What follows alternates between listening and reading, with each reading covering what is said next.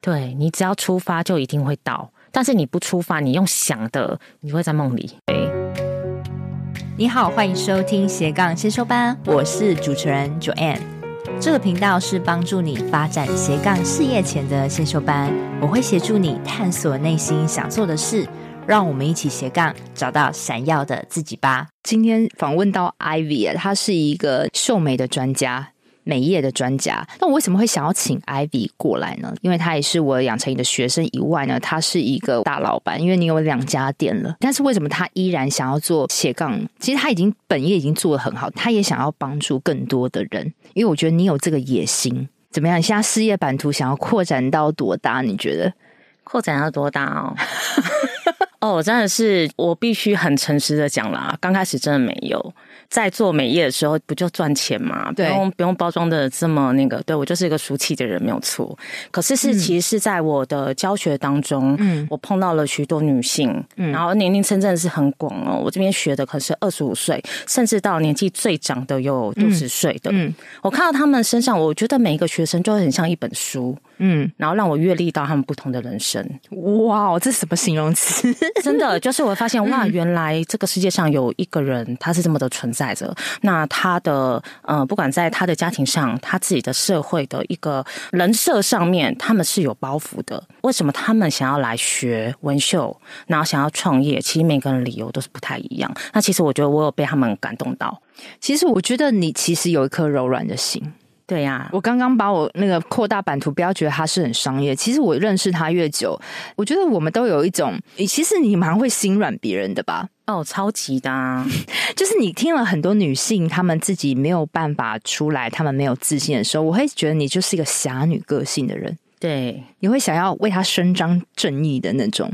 对，刀子就拿出来了。所以我觉得 Ivy 非常适合来谈谈怎么样用秀眉创业，然后带给一些女生的力量。Ivy，你可以跟大家做个自我介绍，你现在在做什么？OK，、嗯、大家好，我是那个 iFancy 皮叶小姐的创办人，我是 Ivy。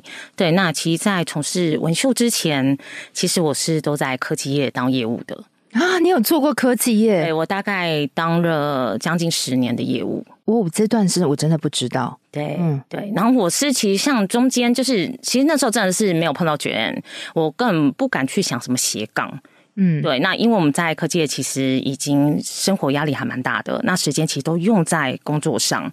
对，那大家会说哇，你工作这么好，为什么要离职呢？那我也要很诚实的说，就是年轻不懂事，懂事不年轻喽。有一天，就是我又去找工程师，我们是每年会有一次 design 的一个机会，那我们每年其实只有一次机会。嗯，对，那我要去请工程师说，我们女生嘛，然后就去撒娇，就说哦，那今年会用我们的东西吗？嗯，好，都这样子。好，某一年有一个工程师就会说，哎、欸，Ivy，因为我们都要穿迷你裙嘛，然后就有工程师说，Ivy，你的 GP 好像跑出来了。然后我想，哇靠，你是长多帅啊！哼，对。然后，但是我也会回到，就觉得我还可以再这样子几年。如果我再过几年，我还要对他们每年讲一样的话，那你今天有没有用我们的啊？就我自己都很想吐，好吗？但是我又不是工程师，嗯，这些技术并不在我手上，所以我就开始有这样子的危机意识。但是那时候真的没有什么斜杠，就是就会想说要走就直接走，因为我一直很想做关于美业的事情。是因为一个橘皮让你离开，我开始去想，我以后看到他的脸，就是我怎么说得出口，就是以后只会再更严重而已啊！你现在要感谢他哎。对对，OK。那你后来怎么会决定说你要做这个秀美的产业？是我觉得一个科技业的业务到做这个美业是完全全然不同的。我那时候其实还蛮妙的，我接触到美业，但我那时候其实医美它是很红的，所以我刚开始我去应征做医美，嗯，然后呢，太久没有面试了，我还在那个一零四上面写出我的薪资，写出我的年薪，结果都没有人敢用我。然后我有一个副总出。出来，然后看到我写的东西，他说：“哇，你的薪水比我高哎！啊，那你还要当咨询师？那这一个月可能不到三万块，你是来玩的吗？”然后我就说：“没关系，你就先用用看我。”你给我三个月试用期没关系，你给我挂个什么医美公关都没有关系。对，因为其实他们会怕的是，有的他们需要护士的背景，嗯，因为你可能要调一些药剂啊什么的。但是我不是护士出身的嘛，嗯，就说没关系，你给我三个月，对，我帮你找客人。好赶哦。对，如果你觉得 OK 的话，你就继续把我留下来。然后我就开始跟诊嘛，就开始看，哎，每个医生为什么一样打肉毒，但打的位置不一样，打的手势不一样。那我也发现有的医生打出来，哎，效果就很好，嗯。对，那我就开始看，哎，谁玻尿酸打得好？那谁就是外科整形比较厉害？那我就会把我的客户介绍给各个厉害的医师。但过了大概快一年，我也会发现到，哎，那好，我很厉害，我知道这些事情。那其实厉害是医生啊。那以后。客人就自己知道他要找哪一个医生，他干嘛还要透过我？对，我又发现了一样的事情，就是这个技术不在我手上，我是没有办法累积。嗯、然后我就觉得我这么努力，对不对？我要跟自己的田呐、啊，所以那你就是还是为公司在赚钱。对，对啊、没错，我就像一头牛这样子。嗯、对，但我觉得我骨子里就是一个不甘心只只是一头牛的人。我不喜欢你的态度，对，我不想当乳牛，一直被他挤奶啦。对，哦，我背脊我要卖自己的品牌，好吗？所以我就就是有一次在一个座谈会里面，我就看到一个韩国的老师，嗯，韩国的文秀老师，他在现场，他就开始做雾眉示范给大家看。但是是你在下班后自己去参加的讲座，对，就是他是一个，你那时候已经有危机意识，所以你才会去。参加那个讲座，对，没错，就是我会想到处看看，就想说，我到底还能做什么？我不知道我的专长嘛，嗯、因为我就是只会讲话，我就是业务出身，嗯，所以我不知道我的专长到底是什么。有，这是一个很多业务的问题，对，真的。但是其实最大专长就是你的讲话跟你的魅力而已。对，有时候自己会觉得，呃，是不是公司的产品比较厉害？我觉得容易有没有配得感。嗯嗯嗯嗯，好。所以你那时候去参加讲座，你知道了说，哎，有纹绣的这个事业了。那那个时候你做什么事？你就直接花钱报名让他教了吗？对，哦，我就第一个就是学了一个韩国老师他的绣法。然后绣完之后，他绣的很漂亮，但我绣的完全跟他不一样。然后加上有语言的隔阂嘛，因为就是中中间是透过翻译。那他很会修，但是因为他只停留在台湾三天，所以之后我也只能问台湾的老师。嗯，对。但是我觉得，因为翻译的过程一定会有某些隔阂嘛。嗯，对。所以我觉得，嗯，我没有学到非常彻底，就学完，我完全不是很敢做真人。嗯，所以我马上赶紧又去学了另外一家学院。哇哦对，所以那时候学完之后呢，你觉得你对自己的技术把握度如何？呃，学完的话呢，我就开始觉得，因为我们真的中间是透过蛮多的练习，是老师觉得 OK 之后，我们才能操作真人。嗯，所以我就开始啦，做完一次两次真人之后，我就真的开始先从身边的亲朋好友。哦，所以做了两次之后就可以开始实战，因为我中间练习的过程，其实这考核的时间是长的。嗯，对，就是我必须给老师看过我的假皮是 OK 的，他才愿意让我约真人。好，所谓的假皮跟听众解释一下，就是你要刺那个秀眉，在真人前你需要做练习，所以它会有一个类似很像细胶皮细，胶皮就当做是一个假人的概念，然后让学员在刺真人前的练习。对。所以其实你能挺过那段时间，因为你私下有告诉我说，很多学生他都熬不过这段时间。对，那那个时候觉得这是需要一点美感，因为像我自己就是画那个眉毛画就乱七八糟，我也是要请人帮我捂。你怎么样有办法可以撑得住那段时间？你是对这个有兴趣吗？我对钱很有兴趣。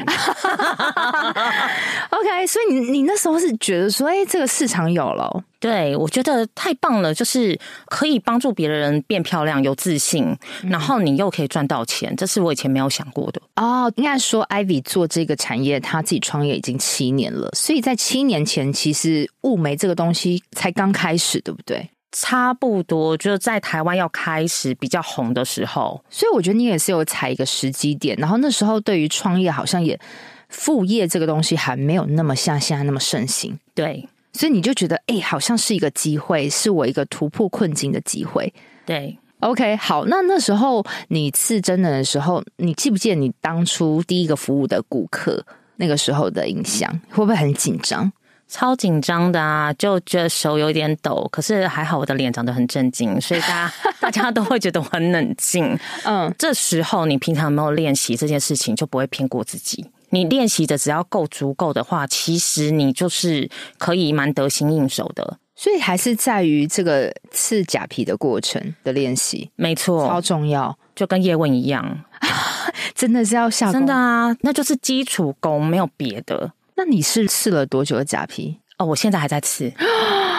我现在回家有时候看 Netflix 的时候，我还会刺一下。哇，天哪！我要教学生呢、欸。哇，已经刺了七八年，还在刺，要那个手感，而且你会找到新的路。哇哦，就这这是很单调的事情，因为我觉得这是对于你现在外向的人格，它有点反差。你是要闷着，然后很细心，不要讲话，因为你你有时候讲话，你没有办法定下心，也刺不好吧？对，因为我觉得其实刺久了还蛮有趣的，你会发现它的点线面的一个排列组合，哇，好难想象。那你觉得好？因为很多人都一样想要创业，然后想要帮别人秀美。那你觉得他们会喜欢做这个产业的女生，通常具有什么样的个性或特质，是很适合踏入这一行的？很适合，我觉得爱漂亮，嗯，就是对美业是有兴趣的。然后他们想要时间自由，通常他们的灵魂是渴望自由，还有财富自由的。嗯，那我觉得来学的女生心里都是蛮有爱的。嗯，他们很少是哦，因为我要买很多包包，所以我来。就他们一定可能是有家人承载着家人，对小朋友，对他的家庭，他的未来。然后他想要，比如说像我教的那个将近六十岁的学生，我说你为什么还要来学啊？对啊，他戴着老花眼镜，哎，对，好感人哦。然后他就说，哦，我希望就是我每年可以带我老公出国两次。他带她老公，哎。我真的觉得女人真的是很伟大，了不起。她她她可以到那么老还愿意撑起一个家，而且她非常认真。这是我看到，所以你说我可以不认真吗？我承载着很多人的梦想，哎，好感动哦！我觉得 Ivy 真的真的是有打动到我的心。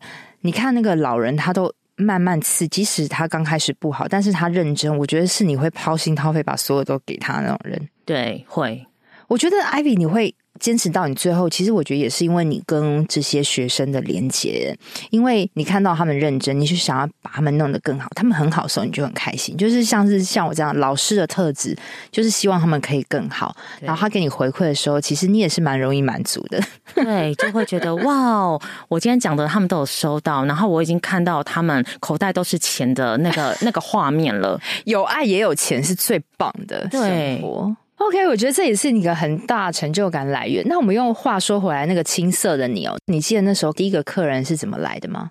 第一个客人，我觉得我我我那时候就是刚创业嘛，然后其实我就想说，哈，我可能在台北一楼店面那个成本是非常的高的，所以我就透过因为中间嘛，我去一些学一些课程的时候，有认识一个美容师，他就说，哎、嗯欸，我刚好呃有哪个地方我朋友要退租了，所以我就租在一个美发院的里面。住在美法院里面，对，那是我的第一个点，对。嗯、然后里面就我想怎么办呢？所以我就出来，然后跟那个租我房子的那个主管说：“你可不可以给我五个设计师？我不收他的费用，但是我知道做完，他们每一个人在店里每天绕来绕去，他就是我的 model。”啊，所以第一个客人就是，如果以收费来讲，聪明哦，对，所以第一个收费来讲的话，就是从那边的设计师帮我转介绍他的客人，就是来那边洗头的客人这样子。欸，你那时候就很有生意头脑哎，不然怎么办？我店都租了。其实我真的很鼓励大家，这辈子至少要当过业务。然后同意，你不一定真的要丢掉你原本的职务，你至少要斜杠看看。我觉得你的人生，你不知道你是有多大的弹性，真的。但是我很想知道，你会那么认真啊？逼迫你前进的动力是什么？因为你一定，我会觉得像我们这样像疯子一样啊，这样卖力的这样子给他赚钱，一定是有一个动力，或是一个很深的渴望。其实那时候我不知道我这样。我只是觉得从毕业开始，反正就是出去上班，就是赚钱，这不是很人之常情的吗？那当然也是渐渐的，我才发现，我对我自己好像我不甘心，我只有这样。嗯嗯嗯，我觉得怎么可能？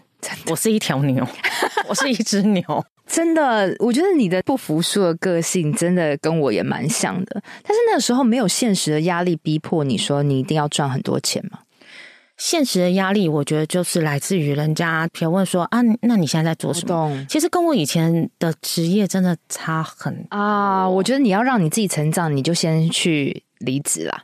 然后先离职之后，你就知道落差感，因为人家说哇，你就是一个鼎鼎大名的国外业务，但是你为什么你现在做这个？他就会把你的 before 跟 after，一般人他不懂你，他就会去做比较。那你想要证明你现在是比以前更好，我觉得是一个这样子的企图心。我一直会有自己设定假想敌，你真的很爱竞争呢、欸。对我，我没有这个，我会变得很懒惰。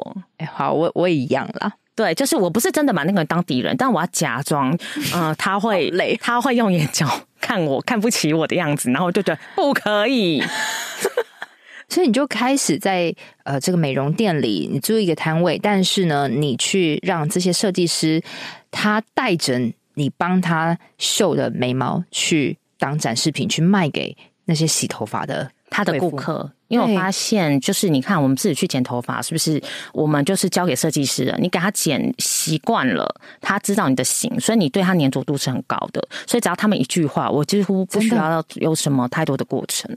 真的好聪明哦！哎，现在有没有人在做相关的异业配合？我现在我去洗头发也没有看过有那个物美的在店里。你是不是先创？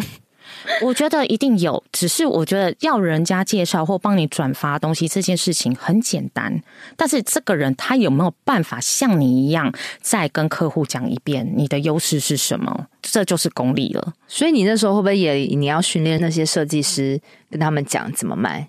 我必须跟他们打好关系，而且你想想看，我就一颗头，我恨不得那时候有十颗。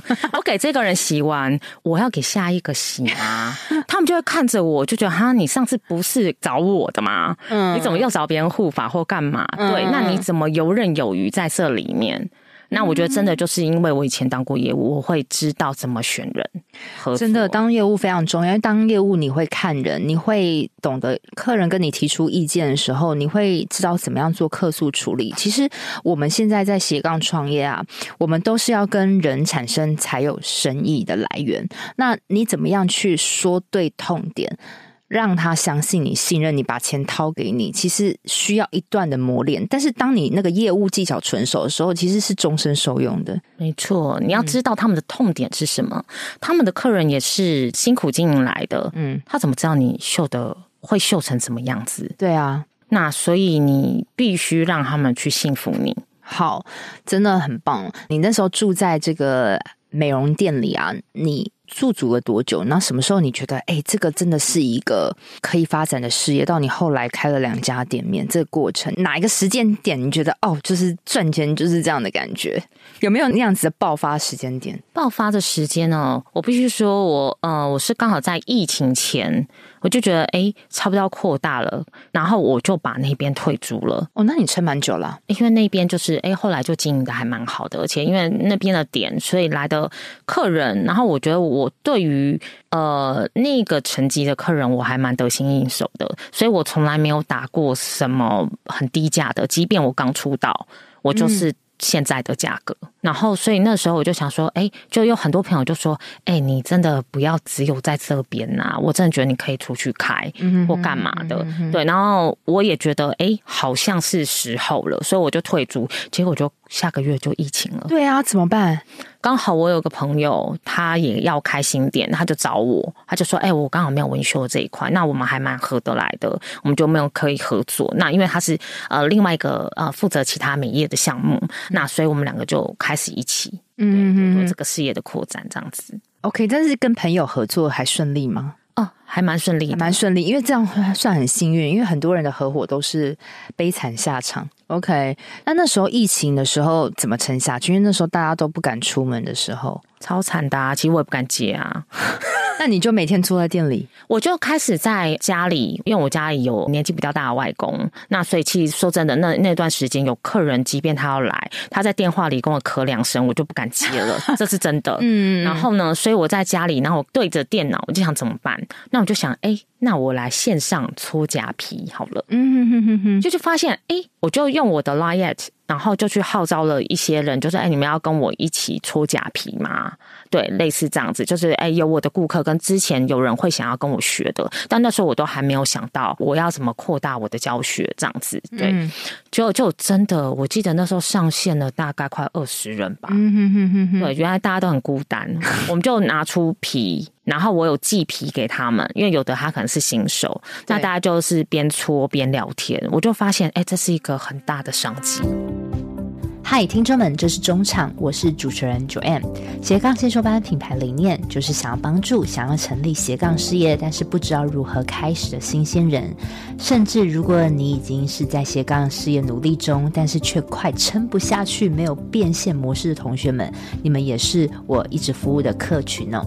如果你听我节目很久了，又是属于以上症状的同学们哦，非常欢迎你现在赶快按下暂停键，跟我预约一小时的斜杠咨询。因为这个斜杠咨询是我做了近两年的服务哦，从我节目开始开播到现在一直有在做，目前为止咨询的次数也超过了一百位。同时呢，我也是政府单位的创业促进计划讲师。这个咨询会对于你品牌定位、变现模式、心态厘清多少会有些帮助。另另外啊，因为有参加过咨询的同学都知道，哎，每次咨询我都是付出极大的心思在跟你掏心掏肺，也很希望你慎重看待这次的咨询，而且我也是希望真的有需求的同学再跟我预约喽，期待你的到来喽，拜拜。我觉得你也蛮有创意的，然后就马上就执行了，所以那时候在疫情时候，你是用线上教大家搓假皮度过的。对，就是画眉形啊，搓脚皮，让他们知道，哎，因为大家会觉得啊，这个行业到底长什么样子？嗯，我很想进来，但是我不知道它的面貌、它的轮廓是什么，我要付的代价是什么？大家会很害怕。所以那个时候，你是到什么时间点？你觉得哦，好看才可以再扩第二间店？就是我觉得一个事业它要成长的时候，可能也许是一瞬间，或是也许是一个你觉得做对了什么事情？做对了什么事情？我觉得我把。旧的旧有的客户维持的很好，然后再来就是我不断的精进跟学习，嗯，就是即便说真的，我到现在我觉得哪个老师的作品还不错，然后我他的风评也很好，我还是会持续去进修，但是我会把他的东西变成我自己的可以。教会学生的方式，嗯，那我我没有说真的，我真的没有想过我要开几家店，这不整个是我的兴趣，但但都是可能学生会说，老师，我觉得你可以就是再弄一个教室了，或者是身边的我的客人，其实都是我的客人不断在 push 我，就是我觉得你可以再做大一点了，我这里已经不够了，或干嘛，我觉得都是客人不断的，而且还叫我去别的地区发展。我觉得是，也许你讲的很容易，但是我觉得很多东西都是在于你点滴的累积了。你其实做很多事情都是极致的努力，即便你现在已经你搓了七八年的假皮，你仍然在搓，希望可以变出一些不一样的东西，不要让人家觉得你无聊了，不要让你觉得单调了。所以我觉得很多你的不管是幽默也好啊，或是你的认真、你的直接，我觉得都让这些客人太死忠你，然后让他们推着你走。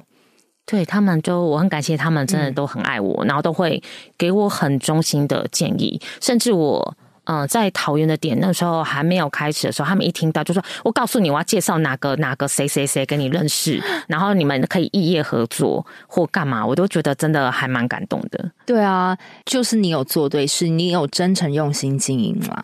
那我们话说回来，有很多人他想要做绣眉。那但是他对这个行业都不懂。我们今天来拷问一下 Ivy，他们最想要知道就是投入这行到底要花多少钱？会不会问太直接？不会，其实我说真的，我没有真的很仔细去算过。但是因为我后来我也发现大家好像有这样子的一个难处，所以我在包括在我的教学里面，我也是用。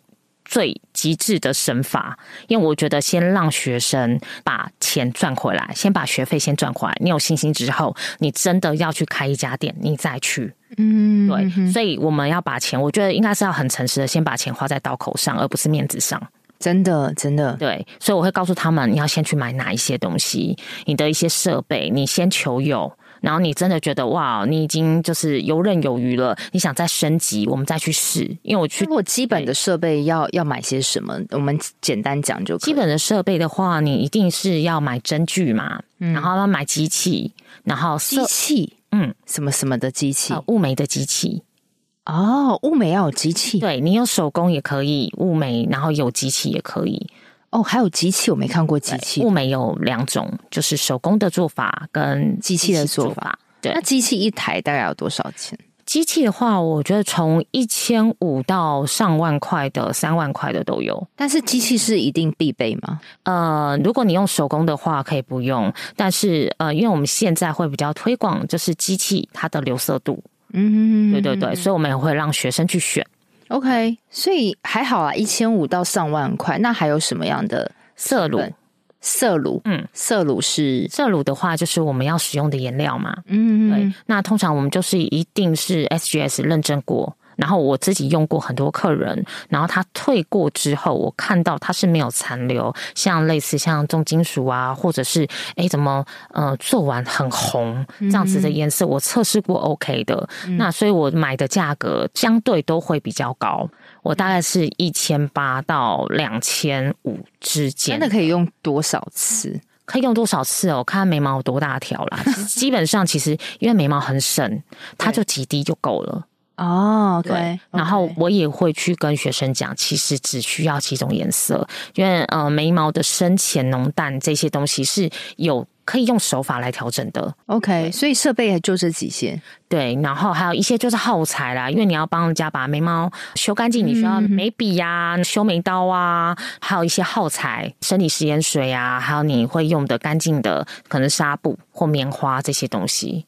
也还好啊，对，我觉得是大家可以负担，就是有在上班的的人都可以负担的设备的金额。那像比如说找老师找 Ivy 你去上一堂这个秀美的课，大概会价格会落在多少？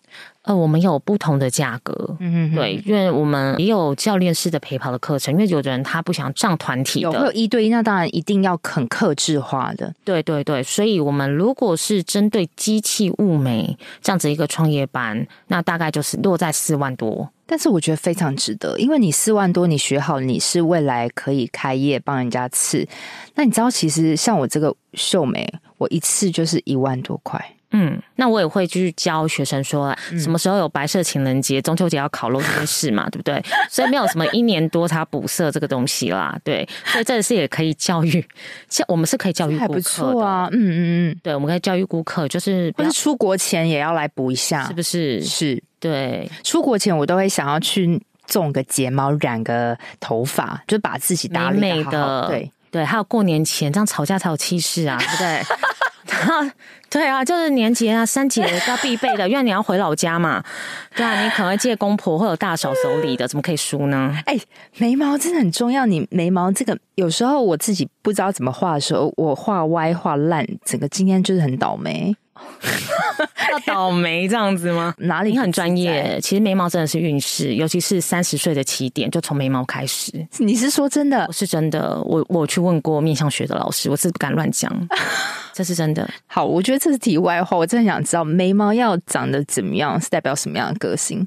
眉毛怎么样代表什么样的个性？或是说他要眉毛弄成怎么样会让他运势比较好？基本上我们会搭配你的三庭五眼、你的脸型，嗯，还有你的夫妻宫的距离，还要包括你的额骨。嗯，你的高低，因为你这样，我们其实我们做完了，因为我们不是面相学啦，但我们做完就是让你有色相美嘛，对不对？嗯，所以一定是让你正面看、左边看、右边看，你都是拉提拉起来的，是挺的。我不敢做完就是，哎，你怎么看起来衰衰的，还下垂？对，就是其实眉眼不分家，所以我们做的一定是配合你的眼型的弧度。嗯哼哼，不可能，因为没有人只看的眉毛或眼睛，嗯、一定是连起来一起看的。对，整体就是有个气势感。对，因为脸是立体的。过年前非常需要来雾一下，真的非常有气势，不会输的。眉毛真的是一个它可以一直滚动的事业，因为每一个人都需要。就像你说那个剪头发设计师，他永远永远不会失业，为什么？因为头发就会长长啊。没错，那眉毛也会颜色刺了会变淡。对，因为很多人会说啊，Ivy，那个我现在还进入这一行，会不会赚不到钱了？还来得及吗？对啊，因为大家会觉得是饱和了吗？对啊，对。那你你爸从小不剃头吗？那为什么现在就是美发店还这么多？还有那种开对，还会有一百元然后挤到爆的那种剪发店，对不对？嗯、为什么？我觉得没有饱不饱和，市场饱不饱和，其实不关我们的事情，其实就是谁被淘汰了嘛，谁留下来了嘛。其实大家都说饱和，但是能坚持到最后的人其实很少。Ivy，我觉得你应该有很深的感触啊，就是当初可能跟你学的那一个同才的同学，他们现在都怎么了？就蛮多，他可能回去他落了原本的岗位了啦，他坚守他的岗位，就没有坚持那么久啊。我觉得有很多原因，嗯，对，有的是可能啊，他觉得嗯，可能他没有办法坚持了。那有的他真的空不出这个时间，嗯、他的想要没有这么大的时候，他还有后盾嘛，因为他有他原本是可以再回去。但是你你就只剩这一个了，所以你只能拼了命盯到现在。没错，没错。好，那你觉得就是说，我们这个新手的这个秀美师啊，就是他要历经什么样的阶段？会不会有他们的撞墙期？在你过来的新生里面？他们刚开始可能好，他花个几万块找你学，那学的时候他们会经历过什么阶段？到他真的可以出去刺真人？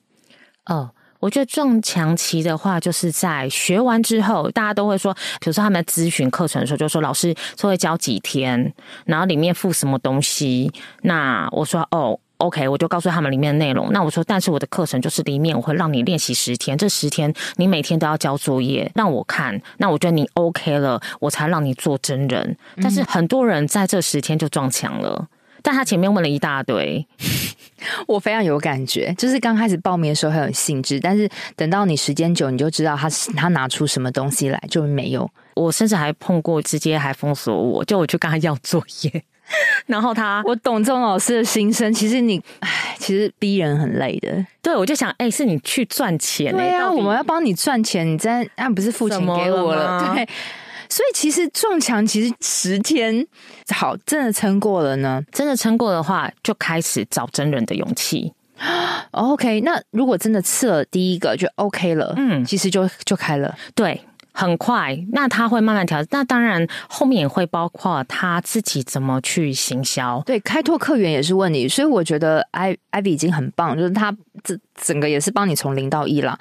先刺完假皮之后，让你刺真人。其实每一个东西，每一个过程，其实都是一个磨练嘞。你有办法坚持到最后，你跨出那一步。因为我们的课程会是十天，就是让你练习完，我说 OK 了，那你可以带一个 model 来，在旁边实操，都是一对一，我们跟在旁边，从头到尾，就是包括前面你要怎么做跟客户的咨询，怎么是一个好的咨询，嗯、哼哼哼到中间的操作过程，到最后的卫教，我们怎么让客户回去，他还会愿意帮我们转介绍，所以。你其实不止技术面，其实行销面你也顾到了。我觉得还要顾到他们心理层面。哦，对，真的。对我们等一下来探讨心理层面是一个最大魔王哦。那你觉得行销层面的话，好，我想问，就是他们一定会想说啊，我好，我会刺了，但是我怎么开拓我的顾客？我难道只能从 IG 分享开始吗？我那时候真的有做一件事情，我现在有想起来，嗯、我那时候虽然我租了美容店的一个房间，但是我就是真的冲出去，我自己印好我的 DM，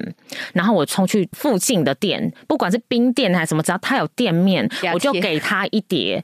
我说可以放在你店门口吗？那你看到顾客可以帮我发吗？那一定会遭遭受到很多的挫折或拒绝啊，也有，但是也有帮我的人。我其实不太记得拒绝我的人啊，但是我非常佩服你这个勇气，这个也是我很想带给学生的。你说你没有客人，其实就是你没有。无所不用其极的去想，你该怎么开拓客人？对，想尽办法，想尽办法，想尽办法，在人家店里跟他发传单，去透过身边的朋友转传。没有什么降招做快速的方法，只有不断的试，不断的做，最后你会发现，哎，有生意了，然后慢慢慢慢的持续滚动。对，你只要出发，就一定会到。但是你不出发，你用想的，你会在梦里。真 的 好，那所所以你那时候发传单，你觉得还有什么？以现代来说，现在很少人在发传单，有什么样子的好的行销管道呢？其实我那时候发传单，只是为了制造跟他讲话的机会。我当然知道那个传单是没有用的，最后被丢掉。对，那我只是想跟他聊，让他知道我是做这个的。然后我会跟他说，我可以跟你做配合哦。例如我的客人找鸟来的话，我就订你的东西给他吃。那你要不要跟我配合？要。对，就是啊，我没有觉得我一定要从他身上拿到什么，嗯、但我去试试看嘛。如果成了怎么办？没有成就算了，就跟现在一样啊。是啊，是啊。但是有有有谈到一个，就是一个人脉大打开的机会，所以真的要走出去啊，同学们。对，我整个在那个商圈内，包括哦美甲，我也去跟他谈一夜合作。反正我有看到店面，我觉得不错的，就是干干净净、形象不错的，我都去谈呢。你真的很适合教创业，而且你非常适合教业务开发。所以，Ivy 老师的这个创业班啊，真的，他技术当然不用不用说了。我觉得你更厉害是业务销售力。其实我踏入美业之后，我才知道很多长辈或是有一些人，他们对美业是有一点不一样的看法。或是甚至是有一点偏见的，嗯、对，然后包括我的父母也是。怎么说？就是他们会觉得，哎，你们是不是以前比较不会读书的人，你才去做美业？有，有，但是以前我都不知道这样子，是我自己踏入之后，看到他们的脸有点扭曲，就觉得好像讲我现在在做什么是有一点，他们不是很想讲。哇，那以你的个性来说，你就会证明给他们看。对，而且我也想要让我的学生觉得，我们不要让人家觉得美业是这样啊！真的？那你觉得你你？心中的美业应该是怎么样？就是我们是专业的技术人员，我们的角色，我们都是老板，我们就是一个创业者，跟外面的老板是一样的啊！真的超棒！你一定要带起那些女生来，让他们觉得他们自己是有价值，不是只是在帮人家。他他并不是，不是服务员，不是服务员，对，是一个创业家的思维。没错。嗯，那你觉得他们来找你，他们最大的心魔是什么？你你一直在苦口婆心的说的又是什么？就是练习。练习做假皮这件事情，那因为会有很多干扰嘛，那一定女性走入家庭之后，你又会有小朋友在旁边，那你说小朋友生病，那就是说要照顾他，那我怎么骂得下去？就是我有遇过这样子，我只想说，就是你要不要而已。没错，我还说刺一支就好，不要一对哦。多少时间？其实是需要时间的啦。我觉得刚开始练习的话，真的可能会需要到一个小时到一个半小时。一个小时好，一个一天有没有办法挤出一个小时来？如果你有热切的渴望，绝对有，一定有，一定有，没有什么叫没有的。其实我想对他们说的时候，其实他们都不到三十岁，有些甚至是几岁。对对，有的是单亲带着孩子。对，那其实我看了也觉得很想要赶快协助他们，但是我觉得我很想，我跟他们讲的都是最后他跟我很多理由，但我知道小朋友生病这是不可抗的嘛，或者是啊，我我小孩我怕我晚上开灯会吵到他或干嘛，嗯、但是我都会跟他讲一句话：你记住你现在做的事情，就是小孩在看着你的背影，真的。你要做什么示范？你希望你是一个什么样子的示范？你就做那样的事情。真的，我觉得这个非常的认同。小孩看到你平常就是那么忙忙家里，他就觉得妈妈的样子就是这样。但是如果你今天让小孩知道，你知道吗？妈妈在刺这个假皮是因为为了我可以让一个女生变很美。那他会看你每天都很认真在做事的时候，其实这个身教是很重要，也会影响他做每一件事情。我觉得永远不要去想说家庭跟事业怎么做平衡，本来就不需要平衡啊，因为永远不会平衡啊。是是，同意同意。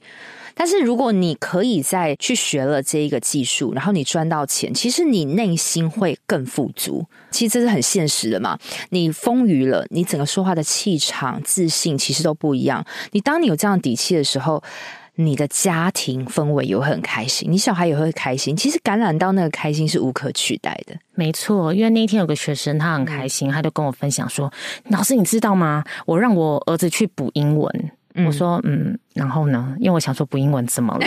对，然后他就说，我以前每次要补习，我都要问我老公，然后我老公就会说补那么多要干嘛？嗯，嗯，要花钱。对，可是这次我不用问他，爽。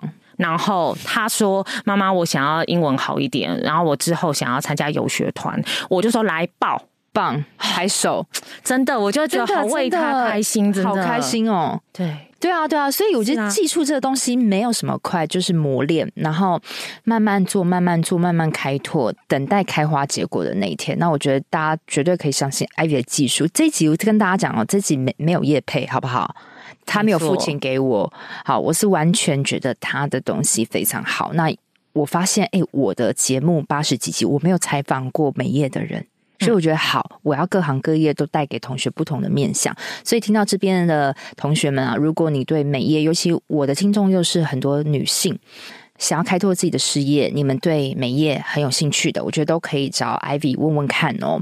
好，那最后的最后呢，Ivy 你鼓励一下那些有想要进入这产业的人一些建议好吗？进入这个产业啊，我觉得不要用想的去做就对了。嗯。你很多资讯是可以问的，就算你害怕的话，我觉得都要问。但是你有没有足够想要做这件事情？还有，其实现在学生来，我都会先问他：你为什么要来做这件事情？初衷很重要，对，你的初衷非常的重要。那我觉得真的不要害怕，它真的没有那么可怕，或者是你一下就是要丢一百万的本下去，完全没有。是啊，是啊，对。好，另外，Ivy 最近有没有什么样的活动，或者是什么样的课程可以让我们知道的吗？呃，我最近的话，我在七月二十号的晚上八点会有开一个线上的免费的讲座。那免费讲座，对，因为很多人都很想要听，哎，你到底怎么创业的？嗯、那在美业，我们都很想创业。那那个真实的东西到底是什么？很多的实际的秘辛，你的辛酸血泪都会在那个讲座分享。没错，没错，很酸，没有心酸。七月二十号来，七月二十号是礼拜四晚上八点。他有一个线上免费讲座，那我会把这个报名的链接放在节目的内文，大家你先去听了看有没有感觉。好，但是如果今天的听众已经听到这一集，已经很有感觉，他就是觉得 Ivy 真是讲话太好笑、太幽默，他想跟你学，他怎么联络到你？就是会提供我的 Liet，那可以在里面做咨询。Okay. 对，然后我也很欢迎大家不要害羞，有什么问题都可以问我，没有问题的。他是可以让你问到饱的人。对，一定可以。好啦，那真的很感谢。我觉得今天聊得很愉快，有好几度都觉得笑到快岔气。真的非常谢谢你今天那么真诚的分享。好，祝你生意兴隆，好不好？谢谢 Joanne。好，拜拜，拜拜。在本节最尾声，跟你做个重点整理。第一个，Ivy 当初是怎么开发客源的呢？他有提到说，他刚开始是租一个店面在美发店里面哦。那他把美发店的设计师都变成自己的 model，在这个设计师上面帮他雾眉。那他从设计师在转介客人做开始的，那他也会教导这些设计师怎么样去让客人信服你们。还有，他也非常的认真哦，他透过狂发 DM 的方式，他用这个 DM 制造讲话的机会，跟厂商、跟店面谈一些异业的合作。他也提到。你要自己当过业务，对你现在的开发非常的有用。第二个重点，你要在这行投入的成本会是针具跟雾眉机器，还有色乳，也就是颜料跟其他的耗材。那像是雾眉机器，大概会需要一千五到上万块都有。另外就是你需要投资在技术的创业班的教学上面，大概差不多是四万块台币左右。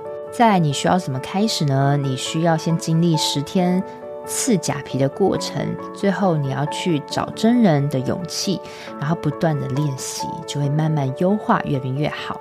再来第三个重点，Ivy 是如何激励让自己变得更好呢？他有提到他是自己很爱想一些假想敌，然后呢，他在刚出道的时候，他就不打低价策略，反而是让顾客对他黏着度很高，让专业的技术跟诚恳的态度去让客户信服他。在第四个重点，Ivy 是如何成功的心法呢？他有提到，他是不断的精进自己的技术，以及他维持旧有顾客的粘着度越来越好的。另外，他说啊，市场饱不饱和其实是不关我们的事，但是市场会决定谁被淘汰，谁被留下来。这点我也非常认同哦。所以每个创业一定都有非常多的人做。你也不用因为市场看似很饱和，所以就不做，因为市场终究会淘汰那些坚持不了的人。再来，最后的最后，Ivy 即将在七月二十号晚上八点。会开一个线上的免费讲座，主要是谈他这个美业的创业历程。如果你对美业、瘦美产业等等非常有兴趣，但是你不知道怎么开始的话，他当天会分享他的创业甘苦谈，跟一些你想知道的干货给大家。希望大家可以多参加。那我也把讲座的链接放在节目的内文中。希望这集对于你跨出美业第一步有帮助。我们下次见，拜拜。我都会固定在每周二早上上架我的节目，希望收听的你都可以找到让自己闪闪发光的热情事业。另外，我有个 Facebook 私密社团，叫做斜杠先修班，里面会有学员的交流跟斜杠资讯的分享，欢迎你加入。你现在在通勤的路上吗？不管你正在做什么，我都很感谢你花时间收听我的节目，而且听到了最尾声。希望我的节目对你人生启发有帮助。如果你喜欢自己，很希望你播控帮我到 Apple Podcast 留言评分，这对我来说是最大的创作动力。非常感谢你，我们下周见喽。